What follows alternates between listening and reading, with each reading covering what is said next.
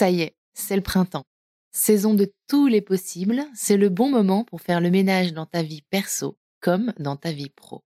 Le moment idéal pour dire ciao à ce crush un peu naze, mais aussi pour écouter cette petite voix intérieure qui te murmure tout bas qu'il est temps de retrouver du sens dans ton travail. As-tu déjà entendu parler de Chance? Chance, c'est une communauté d'entraide professionnelle pour t'aider à raviver la flamme de ta vie pro. Laisse-moi te raconter comment ça marche. Ça commence par un bilan de compétences. En seulement trois mois, tu vas pouvoir te reconnecter à tes envies, clarifier tes objectifs et définir une voie professionnelle qui te correspond vraiment grâce à l'aide personnalisée d'un coach professionnel. Ensuite, une fois ton projet défini, tu vas passer à l'action grâce à l'aide de la communauté chance. Elle sera là pour te soutenir et t'ouvrir son réseau, hyper important, pour que tu puisses donner vie à ton nouveau projet.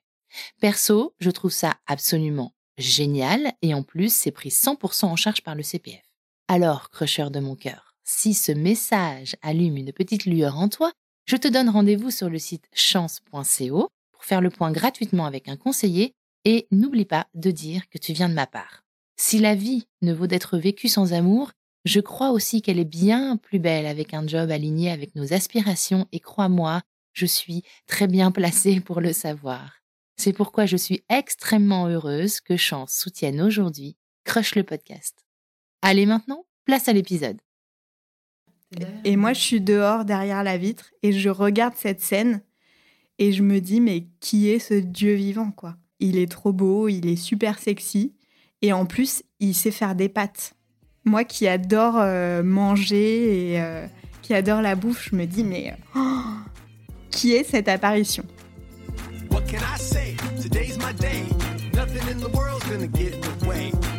Je suis MC, la rebelle en tutu, et tu écoutes Crush, le podcast qui explore la magie des premiers jours des histoires d'amour. Tous les mardis, je fais la révolution en recevant à mon micro un ou une invitée qui me raconte à cœur ouvert la rencontre qui a un jour bouleversé sa vie. Si tu veux découvrir l'actu et les coulisses du podcast, rendez-vous sur Instagram sur le compte at crush underscore le podcast. Et si la tempête de neige n'avait pas bloqué les avions au sol ce jour-là? Et si Sarah avait fini par s'endormir cette nuit-là à force de tourner en rond dans son lit? Et si le départ de ce bus avait été programmé une heure plus tôt? Et si? Et si? L'histoire de Sarah fait partie de celles qui auraient pu prendre mille autres chemins si elle n'avait pas réussi à monter à bord de ce bus qui l'emmène à Londres le 31 décembre 2016. Bienvenue dans ce nouvel épisode de Crush, What If? Hello Sarah. Bonjour Marie-Charlotte. Comment tu vas? Ça va très bien. Je suis très heureuse d'être avec toi aujourd'hui. Moi aussi. Euh, tu m'as contacté par mail. Oui. Tu me suis sur Instagram. Oui. Et tu es auditrice de Crush. Oui. Tu m'as contacté par mail avec un long mail pour me raconter l'histoire de ta rencontre avec Alexis. J'ai pas hésité longtemps. pour te dire allez on y va tellement j'aime cette histoire parce que je pense qu'elle va soulever beaucoup de sujets et de réflexions sur euh, la rencontre et la Mhm. rencontre amoureuse. Donc je suis très heureuse. Merci beaucoup d'être là. Eh ben merci, je suis très heureuse aussi. Est-ce que Sarah, dans un premier temps, avant euh, d'entrer euh, dans l'histoire assez dingue que tu vas nous raconter, Mhm. tu peux, en quelques mots, euh, plus précisément en cinq hashtags, te présenter à nous, s'il te plaît? Ouais. C'était un peu difficile, mais le premier hashtag que j'ai noté, c'est Proud Mama, parce que euh, donc je suis maman depuis bientôt trois ans et euh, c'est euh, c'est aujourd'hui la part la plus importante dans ma vie. Je suis ravie d'être maman, super fière de ma fille et voilà, c'est vraiment mon, mon top one de, de ma vie aujourd'hui et depuis trois ans. Le second hashtag, j'ai noté foodie parce que j'adore manger. Et j'adore aussi euh, découvrir plein de petites adresses euh, cool euh, où sortir manger, boire un verre, boire un café. Un peu moins maintenant depuis que je suis maman, mais j'adorais vraiment me tenir au courant de toutes les nouveautés, euh, écouter plein de podcasts autour de la food et tout ça. Et euh, ben, mes amis, quand ils cherchaient un resto, ils me contactaient euh, pour me demander ah, génial. conseils. Tu as ce rôle dans le groupe d'amis. Voilà. Ah, je mm. suis hyper admirative parce que c'est pas moi. Et j'ai un très bon ami qui est très doué. bah ouais. Ouais, j'adore ça en tout cas. Voilà, après le troisième que j'ai noté, c'est Contrôle Fric parce que euh, je suis assez euh, exigeante et j'aime bien euh, que les choses soient bien faites et faut que je travaille là-dessus, mais j'aime bien qu'elles soient faites à ma manière. Du coup, ça peut être un peu source de friction avec Alexis, par exemple. Donc voilà, pas facile tous les jours, mais je travaille là-dessus. ensuite, le quatrième, c'est Be You But Cooler. C'est un peu un contrepoint du hashtag précédent parce que je pense quand même, malgré le fait que je sois contrôle fric, je suis une fille euh, quand même, je crois, plutôt cool. Et euh, en tout cas, j'essaye de l'être. Et euh, ça, c'était un mantra que j'avais pendant, pendant quelques années qui m'aidait aussi à ne pas être trop stressée et, laisser un peu les choses un peu plus filer. Ok, donc be, you, be... be you, but cooler. But cooler, donc euh, sois toi-même, voilà. mais plus cool. C'est une expression anglaise, américaine? En fait, c'est un truc euh, que j'avais, je crois que j'avais trouvé sur Pinterest il y a des années. C'est une petite illustration que j'utilisais d'ailleurs comme euh, profile pic sur les réseaux sociaux pendant, pendant un moment, comme un petit mantra de me dire c'est bien d'être cool. Tu parles extrêmement bien anglais, non? Maintenant, mieux. Disons que euh, à l'école, j'aimais bien les cours de langue et donc euh, voilà, mais j'avais un niveau pourri. Après, j'ai voyagé euh, quand j'étais jeune, donc donc je parlais un peu anglais, mais vraiment basique quoi. Et depuis quelques années, j'ai pu améliorer mon anglais. J'ai toujours dit que le meilleur endroit pour apprendre une langue, c'est sur l'oreiller. Bah ouais, c'est clair. Moi, j'ai appris l'espagnol comme ça. Est-ce que tu as un cinquième hashtag? J'ai noté euh, Sea, Sun and Fun parce que c'est un peu mes moteurs. Euh, voilà, je suis une fille, euh, enfin, j'ai grandi dans le sud, du coup, euh, j'ai besoin du soleil et j'adore la mer, j'adore l'eau et j'aime bien m'amuser. Donc voilà, c'est ces trois moteurs dans ma vie qui me font me sentir bien. Sarah, tu vas rencontrer Alexis en 2016, toute fin 2016. Bah ouais, c'est le dernier jour de l'année dernier jour de l'année 2016. Mmh. À ce moment-là, quelle est ta vie? Tu es où? Tu fais quoi? Est-ce que tu bosses? Est-ce que tu es encore étudiante? Est-ce que tu as déjà eu des histoires d'amour euh, marquantes qui ont laissé euh, des traces, des enseignements? En 2016, donc j'ai 30 ans. Je suis architecte à Paris, je travaille euh, dans une agence. Ça fait quelques années que je suis célibataire et que j'enchaîne des relations un peu pourries. Avant Alexis, j'ai eu deux relations qui ont compté une relation euh, quand j'étais étudiante, pendant à peu près trois ans, d'un garçon super euh, avec qui on est encore un petit peu euh, de loin en contact. Et ensuite, quelques années plus tard, une autre relation qui a pas mal compté. Je me voyais même avoir des enfants avec ce mec et on n'était pas du même avis à ce moment-là et euh, du coup on s'est euh, en partie euh, séparés à cause de ça. Et après ces relations-là, c'était un peu l'enchaînement de mecs de merde. T'en as vécu la même chose. Exactement. Voilà, donc bah il y a eu euh, les mecs euh, qui voulaient que du cul, euh, enfin ou qui voulaient pas s'engager. Il y avait les mecs avec qui j'avais rien à faire en fait. J'étais avec eux parce que j'avais pas envie d'être seule et voilà. Et voilà. Donc j'étais un peu dans un truc de les relations, c'est un peu de la merde, mais, quand même, j'avais envie de retrouver un mec bien, quoi. Tu dis que tu vas rencontrer Alexis le dernier jour de l'année 2016. Mm. Est-ce que tu peux me raconter les circonstances? Parce qu'elles sont un peu particulières. Oui. On devait, avec ma meilleure amie Clémence, aller euh, à Londres pour fêter le jour de l'an chez euh, son autre meilleure amie, Marie, qui est euh, une, devenue une très bonne amie depuis qu'on a été co-témoin euh, du mariage de Clémence. Donc on devait toutes se retrouver là-bas. Marie est française, elle, euh, elle vient de Toulouse, donc elle fêtait Noël euh, chez ses parents et après on devait toutes se retrouver à Londres pour faire une grosse fête avec Marie et ses potes qui habitent à Londres. T'as quoi comme relation avec Londres toi à ce moment-là? J'y suis allée quelques fois. J'avais une très bonne amie d'enfance, Lucille, qui avait déjà habité à Londres, donc j'étais allée la voir. Et sinon, Marie, j'étais déjà allée la voir une ou deux fois. Donc voilà, je connaissais un tout petit peu, mais pas plus que ça. Et donc, euh, je suis dans le sud, euh, dans ma famille pour Noël, deux jours avant le jour de l'an. Il y avait une météo euh, vraiment difficile un peu partout en Europe. Il y avait des grosses tempêtes de neige. Et deux jours avant, je reçois un mail de ma compagnie aérienne qui me dit que mon avion est annulé, qu'ils peuvent me replacer nulle part puisque tous les aéroports de Londres vont fermer à cause des tempêtes. Donc là, c'est euh, c'est le drame, quoi. Je suis, euh, je suis désespérée. Je me réjouissais tellement depuis des mois de cette soirée de fou qu'on allait passer à Londres euh, avec mes potes. Enfin, vraiment, j'étais, j'étais dépitée. Et donc, je me dis, bah, c'est pas grave.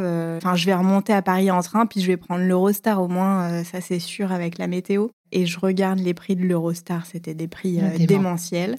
Et il restait euh, peut-être deux Eurostars euh, possibles, euh, mais qui étaient à, des prix impossibles. Donc là, méga déprime. Et donc, je me dis, ben, je vais quand même remonter à Paris et puis je vais essayer de trouver un truc, une soirée pour, pour le nouvel an, on verra. En tout cas, j'avais pas envie de, de rester dans le sud à déprimer. Donc, donc, je prends un billet de train pour rentrer chez moi. donc, on est le 30 décembre. Donc, je rentre à Paris. Euh, je rentre, euh, j'arrive le soir chez moi et je suis en déprime totale. Euh, je contacte un peu mes potes, il y a personne qui est là, ou alors ils ont des soirées dans lesquelles c'est c'est compliqué que je m'incruste et tout ça. Et, et du coup, vraiment, je j'arrivais pas à tirer un trait sur cette soirée à Londres. J'arrivais pas à accepter que j'allais la rater.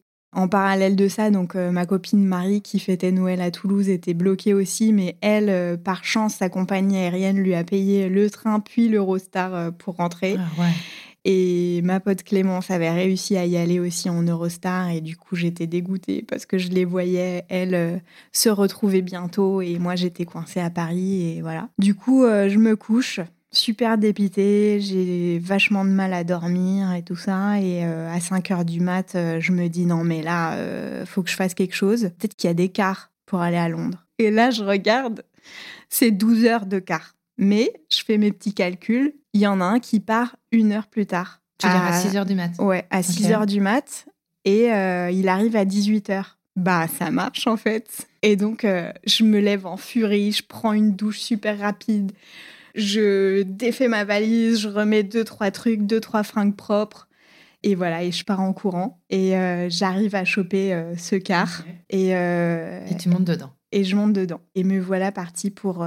Alors, c'était peut-être pas 12 heures, c'était genre 10 heures. Et me voilà partie dans ce car qui traverse le nord de la France sous la neige. Donc c'était assez cool, un peu poétique ce chemin. J'ai pris une photo d'ailleurs que j'ai envoyée à ma mère et mes sœurs où je leur disais euh, votre fille et sœur est folle et je leur disais ben j'arrivais pas à dormir et euh, je me suis rendu compte qu'à 6 heures du matin il y avait un car qui allait à Londres. Donc je suis dedans. Je suis partie et voilà.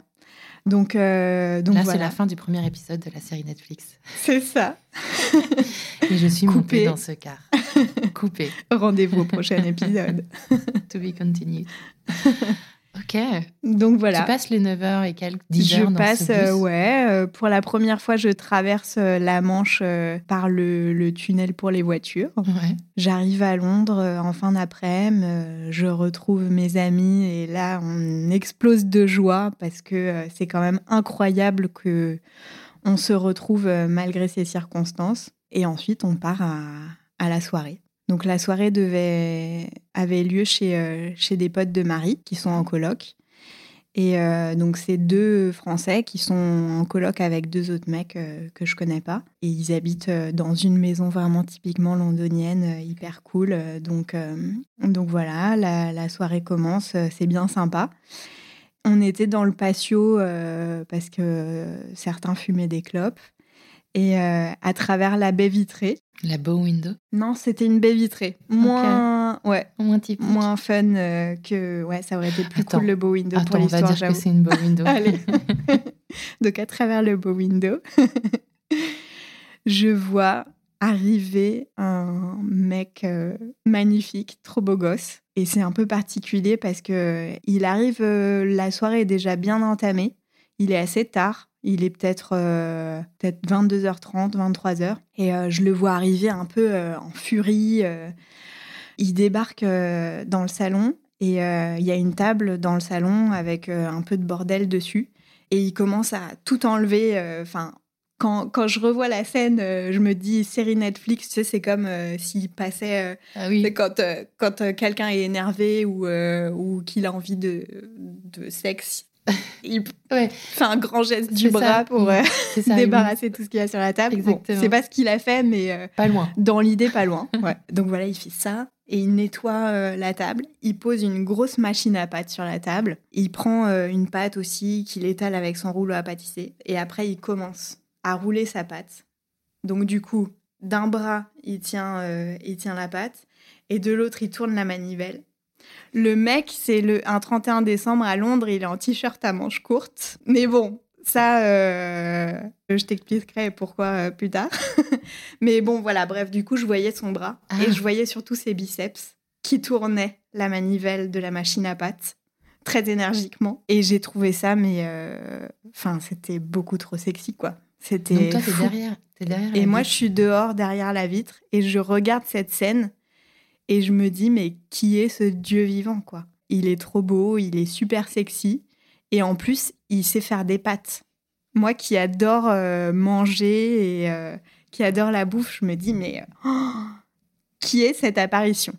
Et donc, euh, bah, je, demande, je demande à mes potes, ah, c'est qui, c'est qui ce mec? Et il se trouve que c'est le colloque des, des potes chez qui on est. Donc, il habite ici. Et ils me disent, il s'appelle Alexis, il est canadien. Je demande s'il est célibataire, bien sûr. C'est le cas. Donc après, il repart, il va dans la cuisine pour euh, préparer ses pâtes. Donc nous, on, continue, on rentre dans le salon, on papote. Et en fait, le, le, thème un peu de cette soirée de jour de l'an, c'est que chacun devait ramener un truc euh, à manger. Donc nous, les Frenchies, euh, surtout ceux qui habitent à Londres, un peu en manque de bonne bouffe française, ont ramené voilà fromage, charcutes et tout ça. Et donc on commence un peu à manger et tout. Et le mec, le dieu vivant, arrive au bout d'un petit moment avec un plateau avec des tortelloni au butternut au beurre de sauge. Et donc le mec nous propose ça et il vient euh, devant nous. Moi je suis sur le cul quoi, c'est fou. Euh, nous on est avec notre fromage et notre charcute et le mec il a fait un truc euh, trois étoiles et en plus je goûte ça. J'ai jamais rien mangé d'aussi bon de ma vie. c'est incroyable. Et euh, orgasme culinaire. Voilà, orgasme culinaire, clairement. Non, mais clairement, et je lui en reparle encore. Hein. Et il doit m'en faire régulièrement parce que oh, c'est trop oh, bon. La Madeleine de Ouais. Ah ouais, clairement. Donc voilà. Donc bah moi, euh, c'est fini quoi. Je suis amoureuse. Il est grand. Donc, euh, il est, euh, pour moi, il est grand parce que je suis petite, mais euh, il est taille moyenne, quoi. Il fait 1m80. il est fin, il est mat de peau. Moi, j'adore ça. D'ailleurs, à notre mariage, j'ai une, une de mes meilleures potes, Vanessa, qui, qui m'a fait une petite dédicace dans son discours quand, quand j'étais étudiante. je disais qu'un jour, l'homme de ma vie serait métisse. Je ne sais pas pourquoi j'avais cette cette attirance pour les métis. Et euh, ben là, il se trouve que Alexis euh, l'est, donc euh, c'était voilà la consécration. et donc voilà, il est brun, donc avec les cheveux très noirs, et il était super bien coiffé, avec une petite barbe. Enfin, vraiment, vraiment mon type quoi. Ouais. Sexy. Ouais. Qu'est-ce que tu décides de faire? Là, toi, as, dans ta tête, t'as quoi je veux passer la nuit avec lui c'est ça. je suis amoureuse c'est c'est un peu des deux. Mais là bon euh, l'alcool aidant un peu euh, je suis plutôt euh, je veux passer en mode voilà. Je vais dormir ici ce soir.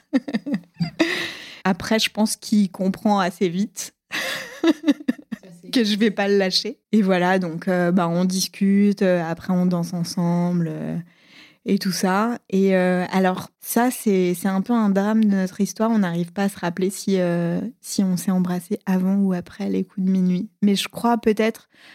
Alors, l'histoire serait plus belle pour notre épisode Netflix si je disais que notre premier baiser a été sur les coups de minuit. Donc, on va dire ça.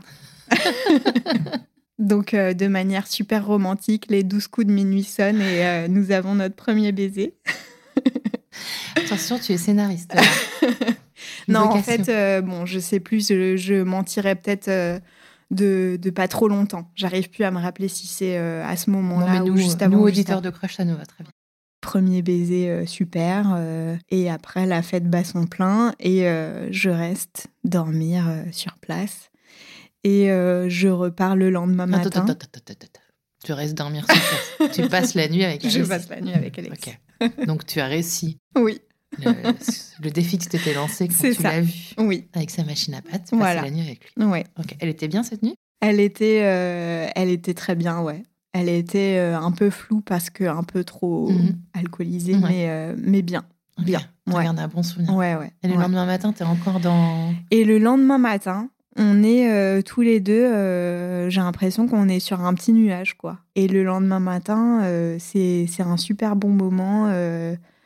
Euh, tendre euh, et, à un moment un peu suspendu aussi parce qu'on sait que moi je repars à Paris et que lui il habite à Londres et que c'était un peu euh, comme une parenthèse enchantée. Même si on se dit que potentiellement c'est pas la dernière fois qu'on se voit parce que pendant la soirée la veille, Alexis me raconte un peu son histoire. Donc il a quitté le Canada un an et demi auparavant et son but c'est de faire un peu le tour du monde pour découvrir euh, les cuisines d'ailleurs. En fait, son, idée première, c'était de venir s'installer en France. Il a fait un voyage avec son meilleur ami euh, en Europe, un petit tour d'Europe, pour euh, prendre un peu la température. Et il n'a pas du tout aimé Paris. Euh, parce qu'il a trouvé les gens euh, pas du tout accueillants. Euh, oh. Je vois pas du tout pourquoi. Oh. Toujours la même rengaine, c'est pas vrai. Ouais, non, mais après, voilà, faut, faut dire, il a vraiment fait le circuit touristique et tout ça. Et du coup, bon, voilà, les, les, gens, les Parisiens qui peuvent être un peu arrogants, qui, à qui tu demandes ton chemin dans la rue et qui, qui baissent la tête et qui continuent. Voilà. Euh, donc il s'est dit je vais aller à Londres parce qu'au moins en plus il parlait quasiment pas français donc euh, il s'est dit Londres ça va être euh, c'est une ville cool qui lui a plu et ça va être une bonne transition parce que ça sera il y aura au moins pas la barrière de la langue donc je découvre l'Europe par ce biais-là. Donc il s'installe à Londres avec un visa de deux ans mais il sait qu'il y a une date d'expiration à sa vie à Londres. Et l'idée ensuite, euh, du coup, s'il arrive à avoir un visa, c'est d'aller en France. Mais euh, à la base, ça devait être temporaire. Son idée, c'était ensuite d'aller au Japon. Euh, donc voilà, donc il me raconte tout ça. Et donc moi, bien sûr, pendant la soirée, je lui dis, bah écoute, je suis à Paris, je t'accueille quand tu veux, je te fais découvrir Paris et euh, tous les Parisiens super sympas. tu vas changer, euh, voilà, tous les petits restos euh, sympas que je connais et où tu peux travailler. Donc, quand tu veux, tu m'appelles, je suis là. donc voilà, donc quand même, on se quitte, on se quitte avec cette idée que potentiellement on se revoit si s'il veut garder ses plans de vie. Donc on se revoit peut-être bientôt.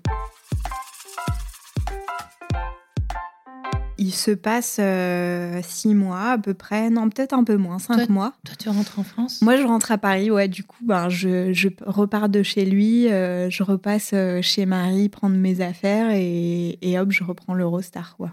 On a toujours un peu gardé contact, on se donne un peu de nouvelles. Et je repense à lui à tel point que un peu avant l'été, peut-être en mai-juin, je me dis vas-y, je vais passer un week-end à Londres pour le voir. Enfin, je lui en parle il est super chaud. Et voilà, et je passe le, le week-end à Londres avec lui et c'est trop bien. Il me fait un petit food tour euh, de, des restos qu'il aime bien, on se balade et tout ça. Euh. c'est trop cool. Et là, je me dis, il peut. Enfin, ce mec, euh, il est pas que beau, quoi. il est pas que sexy.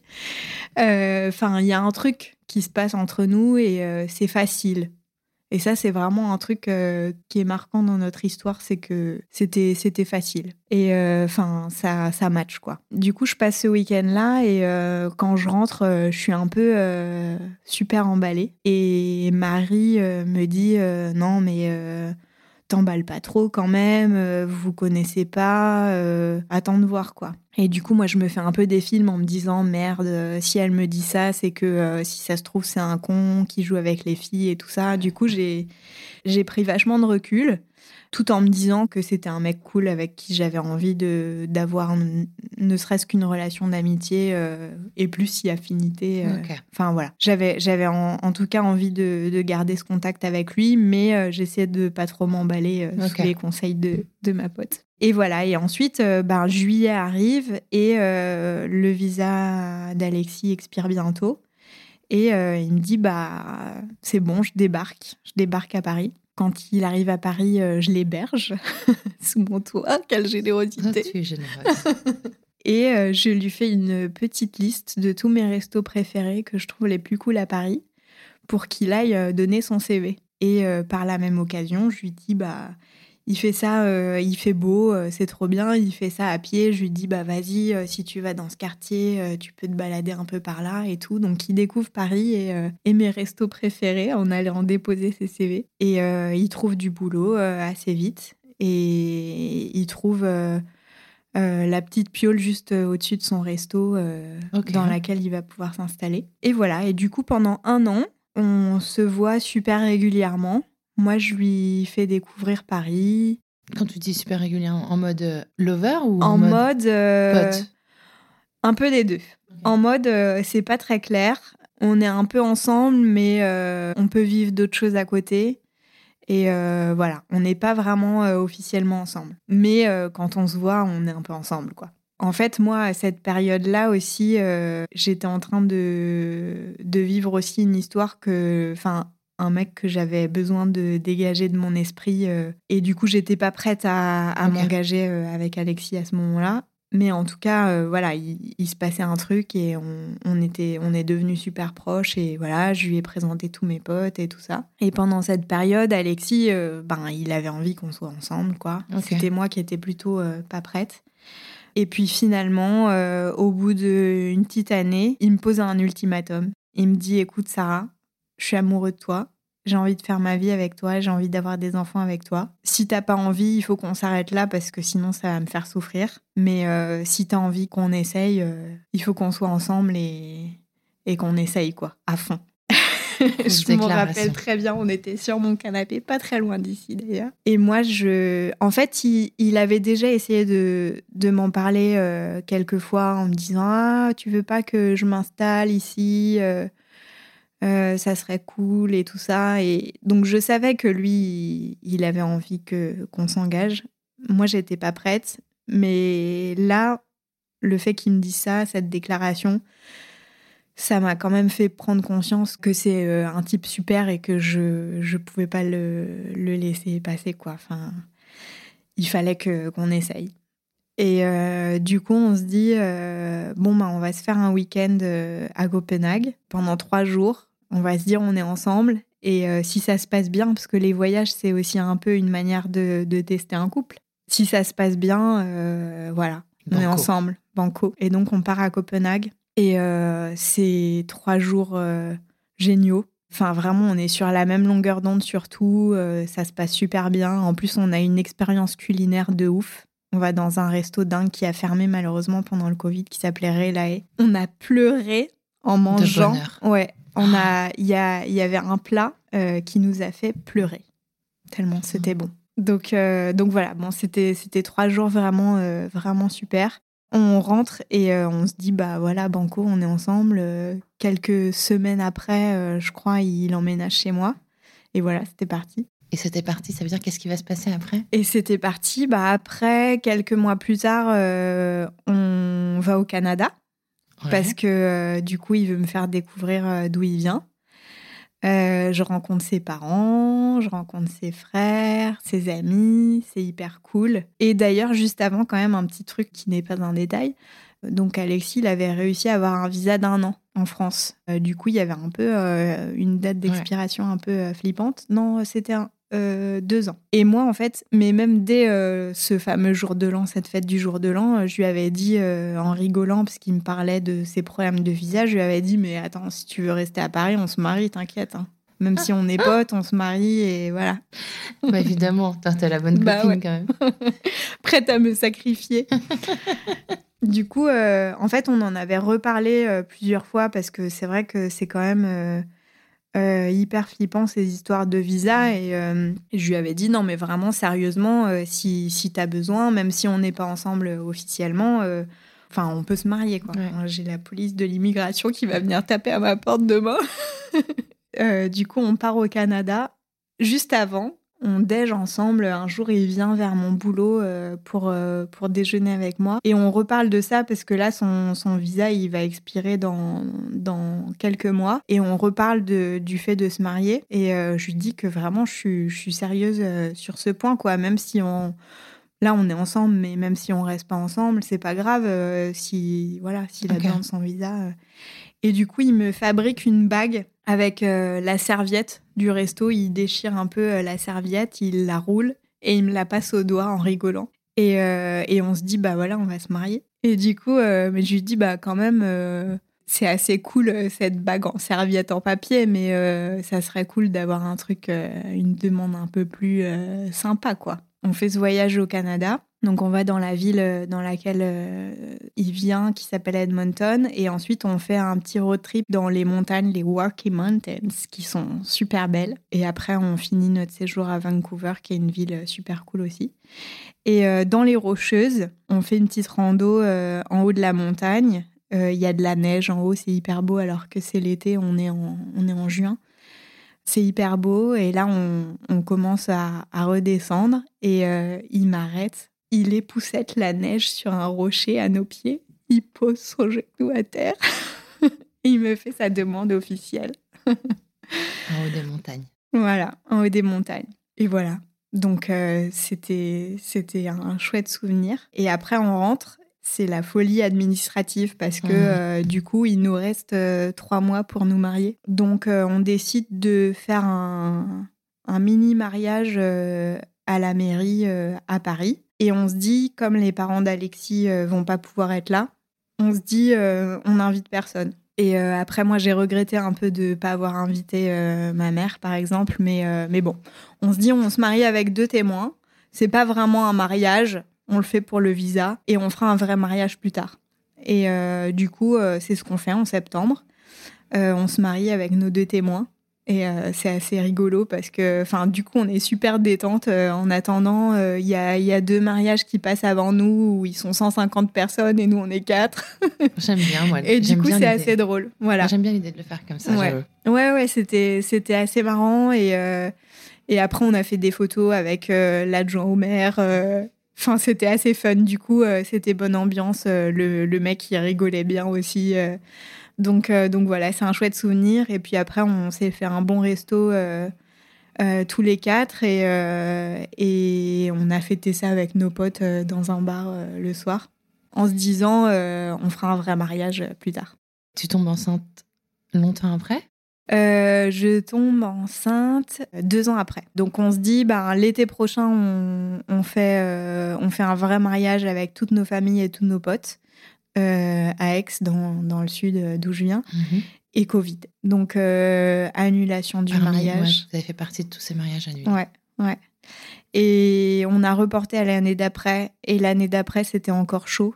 Donc, on a réannulé. Et on a fini par le faire l'année d'après. Mais ce qui était cool, c'est que du coup, notre petite Zoé était, était présente parce que je tombe enceinte juste après le Covid. On se dit, le Covid, euh, c'est fou, ça nous a retourné. Donc, euh, donc euh, la vie est courte, faisons un bébé. C'est maintenant ou jamais. Voilà. Sarah, moi, ce que j'aime beaucoup dans ton histoire, c'est de me dire que si tu n'avais pas pris ce quart, bah oui. tu vivrais une autre vie aujourd'hui. Toi, quand tu penses à ça, tu te dis quoi? Je suis assez cartésienne, du coup, je ne crois pas au destin. Enfin, j'ai du mal à y croire, mais en tout cas, euh, c'est sûr qu'il y a eu, euh, je te disais dans mon mail, cette, euh, une force intérieure qui m'a poussée à prendre ce train pour rentrer à Paris, puis ce car. Ce que je me dis, c'est que cette histoire, ce qu'elle m'a appris, c'est qu'il faut, il faut se battre pour les choses dont on a envie, même si c'est juste assister à une soirée parce que euh, ça peut valoir le coup. Il peut y avoir euh, au bout de ces, ces 10 heures de quart euh, quelque chose qui va changer ta vie. Ou pas, mais au moins c'est le voyage qui t'aura apporté un truc. Ouais, du coup, je sais pas si c'était si c'était écrit ou euh, ou si c'est une force qui m'a poussé à faire tout ça ou euh, juste euh, une grosse envie de faire la fête et un super concours de circonstances qui m'a permis de rencontrer Alexis. Donc une, accumulation de petits hasards. Voilà. Qui font peut-être. Il y a aussi quand même un truc, dans la façon dont tu le racontes, cet élan que tu as eu pour aller à Londres, mm c'est quand même signe aussi de ta part d'un état d'esprit euh, d'être dans l'action, oui, de faire clairement. quelque chose, de t'écouter, mm. euh, parce que tu avais envie de faire la fête, tu avais envie de voir tes potes, tu avais envie de partager ce moment, et de curiosité aussi, de savoir ce qui allait se passer à cette soirée. Mm.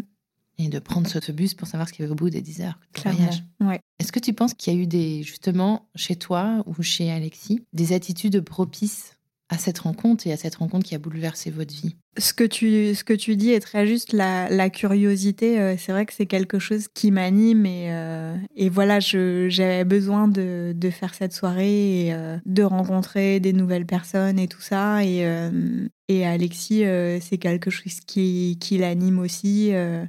il a quitté son pays pour pour euh, découvrir euh, un nouveau continent, euh, une nouvelle culture et tout ça. Et, et voilà, et justement, c'est ça aussi qui a fait qu'on s'est bien entendu aussi, c'est qu'on était tous les deux super intéressés de, de, de, découvrir une nouvelle culture et de la mixer et et voilà, ça c'est ça c'est un truc euh, assez fort euh, dans, dans notre relation, c'est que bah voilà quand, quand, tu vis avec un étranger, euh, il y a plein de choses que tu peux apporter à l'autre qui sont hyper intéressantes quoi. Mm. Et nous on a soif de, de ça, de cette découverte de l'aventure et tout ça. Vous parlez en anglais entre vous? Quand on s'est rencontrés, il parlait quasiment pas anglais, donc on a parlé anglais pendant très longtemps. Quasiment pas français.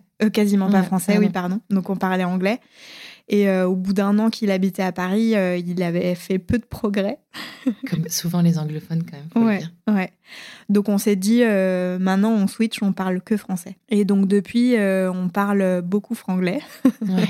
Et à Zoé, j'imagine que chacun parle. Voilà, chacun parle sa langue. Ouais. Et on parle peut-être un peu plus souvent français, naturellement, mais ça dépend. Ça dépend des moments. D'accord. J'ai quand même envie d'imaginer un tout petit peu plus euh, Alexis. Ouais. Même si tu nous l'as bien dépeint quand même. Mm. Est-ce que tu sais le décrire, lui, en cinq hashtags? Alors, euh, ben, le premier hashtag, euh, c'est Super Chef. Parce que il cuisine comme un dieu. Tu cuisines un peu à la maison ou pas? Ben non, plus du tout. Moi non plus. Moi aussi, j'ai un bon cuistot à la maison. Ouais, ouais. Ben... C'est beau la vie, hein Ouais, c'est beau. Mm. Non, mais même... Enfin, c'est ridicule. Hein. Je, mange, rien euh, quand, il n'est pas là, quoi. Il cuisine super bien. Le deuxième hashtag, euh, j'ai noté euh, super, mais qui s'écrit SU-père. En fait, c'est une marque de fringues à la base d'allaitement, mais qui font d'autres fringues aussi, qui s'appelle Tagine Banane, que, j'aime beaucoup, qui, a, qui a sorti un puis des t-shirts avec écrit SU-père. Et euh, du coup, euh, j'en ai acheté plein, j'adore. C'est, c'est le, un petit logo qui a été fait par l'artiste Jean-André. D'ailleurs, euh, Alison, la créatrice de la marque, elle vient quand elle veut à mon micro. Mais oui, pour nous faisons, passons un message à, à Alison. Avec son amour. Ouais. Ils se sont mariés, enfin bon, il n'y a pas si longtemps. Bref. Ouais. Mm. donc on, l'attend, Alison on t'attend au, au, micro de Crush. Donc voilà, donc super parce que bah, c'est un super papa. Et ensuite, euh, bah, les hashtags suivants, euh, je lui ai un peu piqué parce que c'est sa petite présentation euh, sur, sur Instagram. C'est Traveler of the World, Lover of Music et Maker of Food. Donc ça le décrit très bien. Merci Sarah Merci. d'avoir raconté ton histoire. Elle va nous donner à réfléchir, je crois. J'aime bien. Très bien. Quand ça donne à réfléchir. Merci. Merci beaucoup. Merci d'avoir écouté cet épisode. Je compte sur toi pour aller mettre 5 étoiles et un commentaire sur ta plateforme d'écoute favorite, notamment Apple Podcast. Ça prend littéralement 30 secondes et c'est crucial pour soutenir mon travail complètement indépendant. Si tu veux venir à mon micro, tu peux m'écrire sur crush.lepodcast@gmail.com et si tu veux me soutenir financièrement, clique sur le lien Patreon dans le descriptif de cet épisode. Mille merci pour ton écoute et à la semaine prochaine pour un nouveau crush.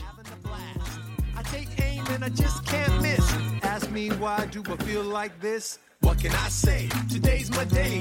Nothing in the world's gonna get in the way. Everything's gonna be A.